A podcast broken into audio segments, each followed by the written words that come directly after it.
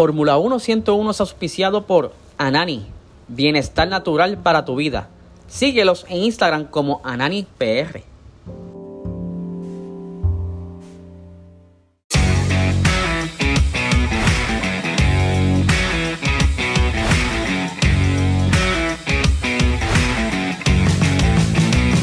Esto es Fórmula 1 101.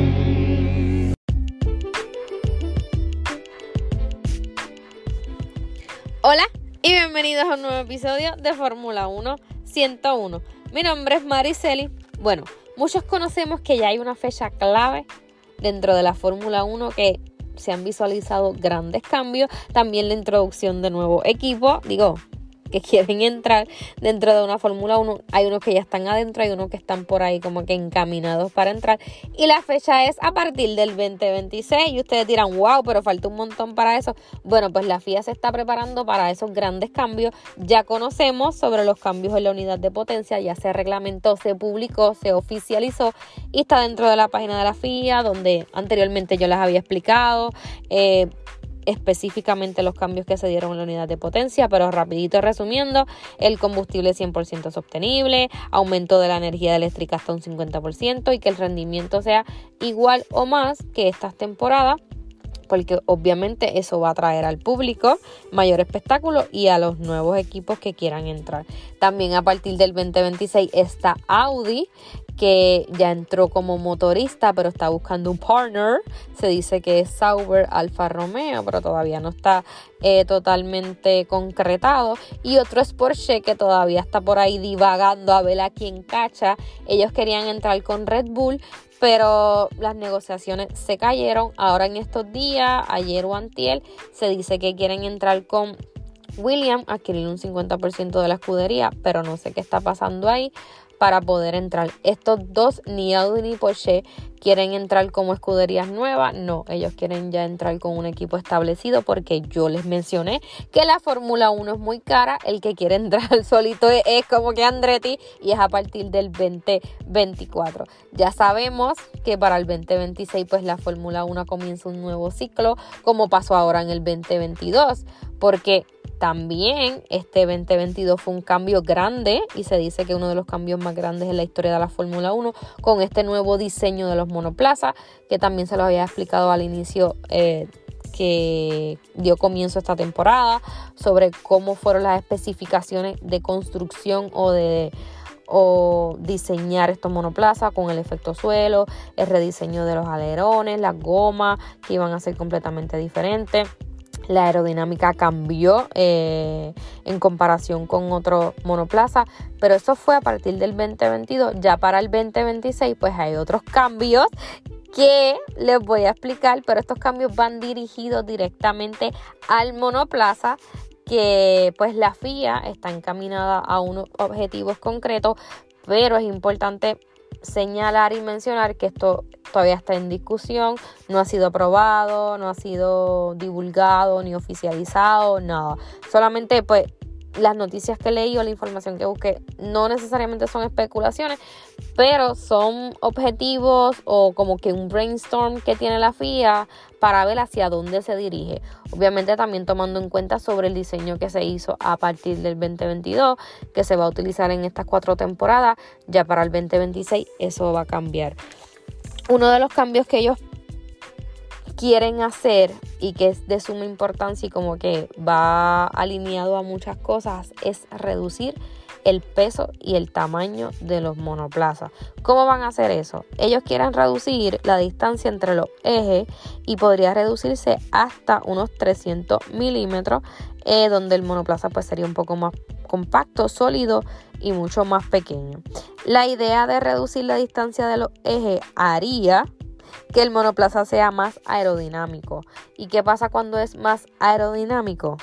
Pues el consumo de combustible pues se va reduciendo un poco y lo que se plantea eh, que se pueda bajar ese peso mínimo que hoy para el 2022 yo hice la conversión, no sé si está bien pero la hice, son alrededor de 1700 libras tienen 2 metros de ancho y como 5 de largo si no me equivoco y ya para el 2026 se quiere reducir eso, pero un montón porque lo hemos visto que no sé si han escuchado que Red Bull ha tenido que hacer maravilla, dieta, su RB18 ha tenido que hacer dieta porque eh, no cumplían con el peso y obviamente el rendimiento se iba afectando. Obviamente ellos siempre han sido lo más rápido, pero a medida que bajaban el peso se podía ver mejor el rendimiento del monoplaza.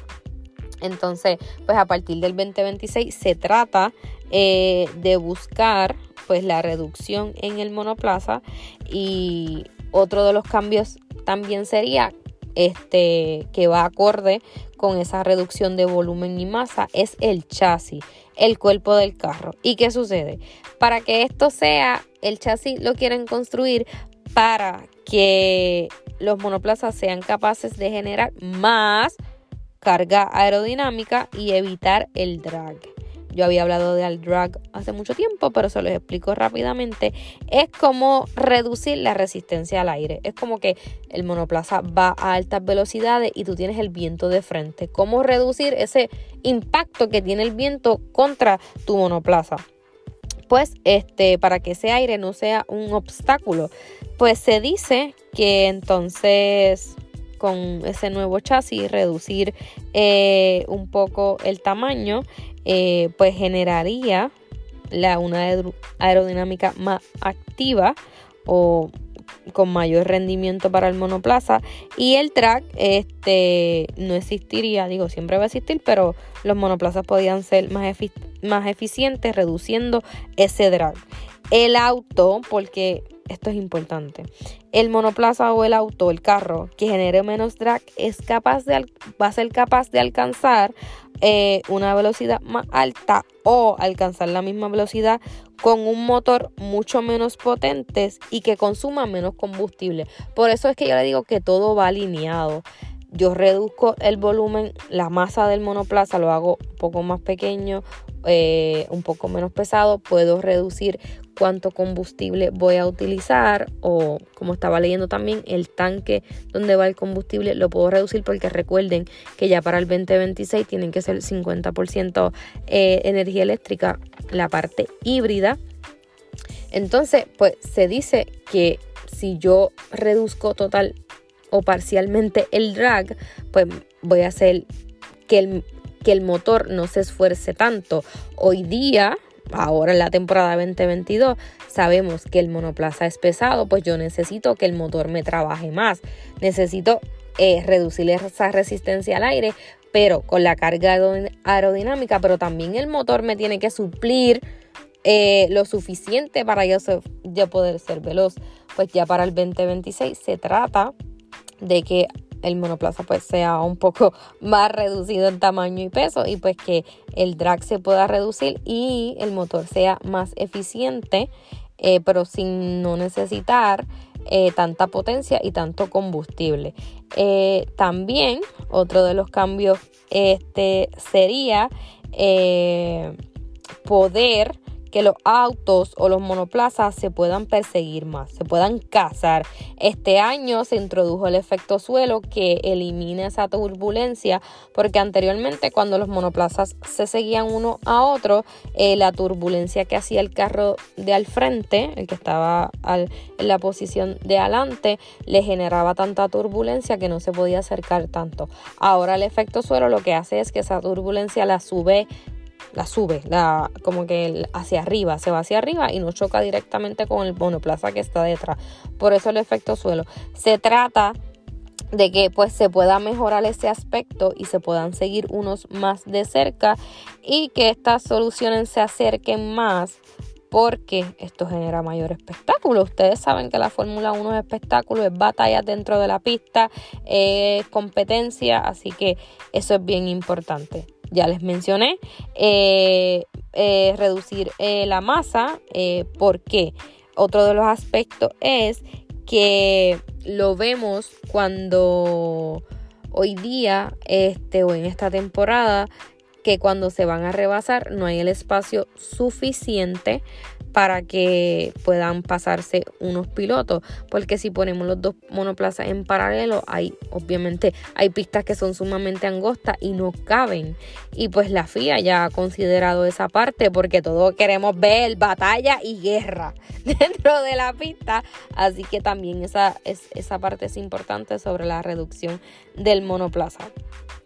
Todos estos cambios, todo, perdón, todos estos cambios están sobre la mesa el chasis para tener el cuerpo del carro pues más reducido, la parte aerodinámica para reducir el drag y lo más importante que lo principal, el peso y, y lo ancho y lo largo del monoplaza. Pero ¿cómo se hace esto sin sacrificar las diferentes tecnologías? Pero lo más importante, la seguridad. Porque obviamente que entre más pequeño pues hay elementos que pesan de por sí, como por ejemplo el halo es un componente que pesa pero es vital. Tú no puedes eh, reducir el peso mínimo tan drásticamente que pues como que no puedas poner elementos del monoplaza que afecten el diseño, pero sobre todo la seguridad del piloto. Así que hay que tomar en cuenta los elementos importantes y el peso que generan sobre el diseño del monoplaza. No puedes eliminar el, halo, no puedes eliminar, ay Dios mío, se me olvidó el nombre de lo que, lo que se le salió a Wan Yushu, que es la parte triangular en la parte de arriba, el aro antivuelco. No puedes eliminar eso, obviamente, y eso son cosas que le dan peso al monoplaza. Pues obviamente la FIA tiene que tener tomar, obviamente ellos son inteligentes y saben lo que están haciendo y lo que quieren diseñar, pero es importante porque eso es agregar peso al monoplaza y eso hay que tomarlo en consideración. Otro de los cambios es fomentar la sostenibilidad y no tan solo eh, al medio ambiente con el combustible, sino financieramente. Ustedes saben que hay un, un tope salarial o un tope de gasto, un budget cap que pues se va reduciendo un poco cada año, vamos a ver. Eh, por cierto, paréntesis, Red Bull, estamos esperando a ver qué sucede con Red Bull porque ellos se pasaron del tope eh, de gasto, eh, el budget cap, ellos se pasaron. Se dicen que lo que van a hacer es la penalidad que, le, que van a hacer y que la FIA que dijo es reducir el tiempo en el túnel de viento y una sanción económica. Eh, esto es pura especulación, todavía no se ha dado un acuerdo como que fijo. Eh, supuestamente Red Bull tiene la bola en su cancha, como leí un comentario de PR Racing Sport, a ver qué ellos deciden. Pero esto es como de loco. Porque, hello, tú violaste mi reglamento. Yo te voy a dar a ti a escoger. Ah, mira, esta es la sanción, ¿la quieres o no? Porra, dale la sanción que se merece. Esto es un tema bien debatible porque muchos dicen, ah, pero este, lo que gastó de más no sirve para el desarrollo del carro. ¿Qué sabes tú? ¿Qué sabes tú en qué se gastó? Dicen que fue disque que en comida o en el sueldo de Adrian Newey, que es el ingeniero de Max, que diseñó el monoplaza. Pero tú no sabes si ellos están maquillando el presupuesto que gastaron o no. Eso me enfogona. Así que no voy a hablar del tema porque no es que le quiten el campeonato a Max y se lo dé a Hamilton jamás. Porque eso fue la temporada pasada, en el 2021 ellos se pasaron del budget cap. Eh, no es que le quiten el campeonato a Max, obviamente eso tiene un asterisco ahí, pero ay, yo me quedo callada porque la gente siempre va, me va a echar leña. Yo no quiero echar leña al fuego, pero la gente me va a odiar. No le quiten el campeonato a Max obviamente no le pueden quitar el campeonato a Red Bull porque ellos no ganaron. Ah, pues te voy a quitar puntos del campeonato de constructores. Porra, no le va a servir de nada porque ellos no ganaron, ganó Mercedes. Y lo, yo digo que lo deberían sancionar este año. Podías quitarle puntos del campeonato este año. Porque si tú das una penalidad blandenga o blandengue, los equipos se te van a tirar encima y van a pasar el techo presupuestario. Esa era la palabra, no era el el tope salarial, era el techo presupuestario. Como dijo Mercedes, ah, Red Bull se pasó, pues yo me voy a pasar la temporada que viene. Si tú no das una reprimenda, un, no sé, una penalidad severa, los equipos se te van a tirar encima. Además, la FIA está como que es su propio reglamento. Ellas no entienden, no son claros, no saben las penalidades que van a dar, pero yo no voy a hablar del tema porque me enfusco y me enfogono porque Red Bull. Olvídense de Red. Nada, volviendo acá, cierro paréntesis, se me olvidó lo que estaba diciendo. Ah, fomentar eh, la sostenibilidad financiera y a qué se refiere esto? Que se reutilicen más piezas, que los motores puedan servir mucho más tiempo. O sea que eh, no haya tanto cambio de motor, sino que al ser más sostenible, pues no haya tanto cambio de motores y pues se utilicen motores por mucho más tiempo. Otra de las cosas es que hay elementos que son comunes en todos los equipos. Entonces, al ser comunes dentro de todos los equipos, pues el costo de producción de esto disminuiría. Pues se hacen como todos en conjunto y pues se puede reducir esos costos. Esto ha sido toda la información que he podido recopilar. Entre a mí me gusta ver videos y leer artículos, eh, pero aún nos queda saber lo que pues va a decir la FIA qué decisiones toman, porque como les dije, todo está sobre la mesa, todo está en discusión y todavía no conocemos este reglamento. Se dice que puede ser a partir del 2023 que ellos van a dar como que lo van a hacer oficial, así que vamos a estar pendientes. Nada. Eh, este es el tema de hoy, pero antes de irme, eh, este fin de semana hay carrera en México. Se corre en, eh, en la casa de Checo Pérez. Por cierto, hoy yo estoy grabando esto martes. Hoy martes estuvo haciendo como que con su monoplaza por allí dando vueltas y haciendo 360, chillando goma por allí por México. Así que este fin de semana están los mexicanos súper contentos porque tienen a un piloto dentro de la Fórmula 1 y eso es súper importante. Y también para nosotros que somos latinos. Así que, aunque yo soy fan de Hamilton, pero también me gustaría que Checo ganase en su casa. El año pasado, si no me equivoco, creo que quedó tercero, pero este año tiene grandes posibilidades.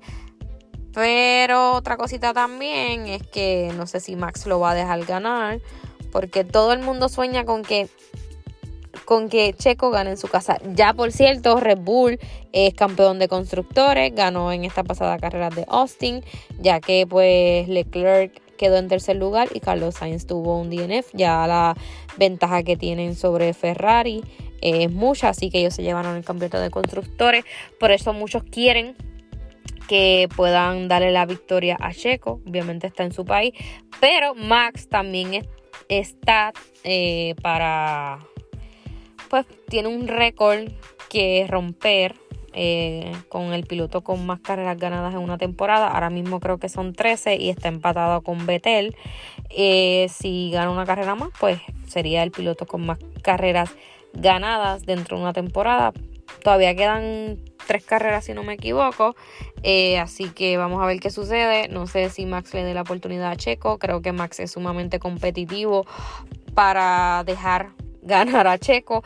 Pero vamos a ver qué pasa. Muchas cosas pueden pasar. Pues este domingo hay carrera, pero vamos a hablarle sobre el itinerario. El viernes 28 la práctica 1 a las 2 de la tarde. La práctica libres 2 el viernes a las 5, la práctica libre 3 a la 1, la quali el sábado a las 4 de la tarde y la carrera el domingo a las 4 de la tarde. No tenemos que madrugar, podemos pasar la cool por ahí, ver la carrera en un spot o donde las quieran ver. Así que nada, estaremos pendientes a ver qué sucede. Eh, todavía Hamilton no se lleva su victoria. Por cierto, estuvo uy, en esta pasada eh, carrera del circuito de las Américas en Austin, Texas estuvo liderando la carrera por poquito, por poquito, por poquito, pero Max tiene un super carro y pues ganó. Pero eh, se está acercando Hamilton, espero que pueda obtener su victoria. Eh, yo estaba celebrando como loca, pero Max este, nuevamente se llevó la victoria. Así que vamos a ver qué sucede en este circuito de México. Y nada, Ferrari quedará ahí peleando Eh, Leclerc por esa segunda posición en el campeonato de pilotos junto con Checo, que no sé cuánto, creo que ese Leclerc está por encima por 5 puntos. Vamos a ver qué sucede entre ellos dos, porque ya Max es campeón de pilotos y pues Red Bull es campeón de constructores. Y pues la Fórmula 1, como que muchos dicen, ay, ya se acabó. No se ha acabado, gente, no se ha acabado, todavía queda eh, algunas carreritas, tres o tres creo que son tres carreras. Eh, esperemos que sean divertidas con adrenalina y que Hamilton gane. Toda la vibra positiva para que Hamilton gane. Nada, me voy hasta aquí este episodio. Espero que les haya gustado. Gracias, gracias siempre por escucharme y por el apoyo. Así que nos escucharemos en la próxima. Hasta luego. Bye.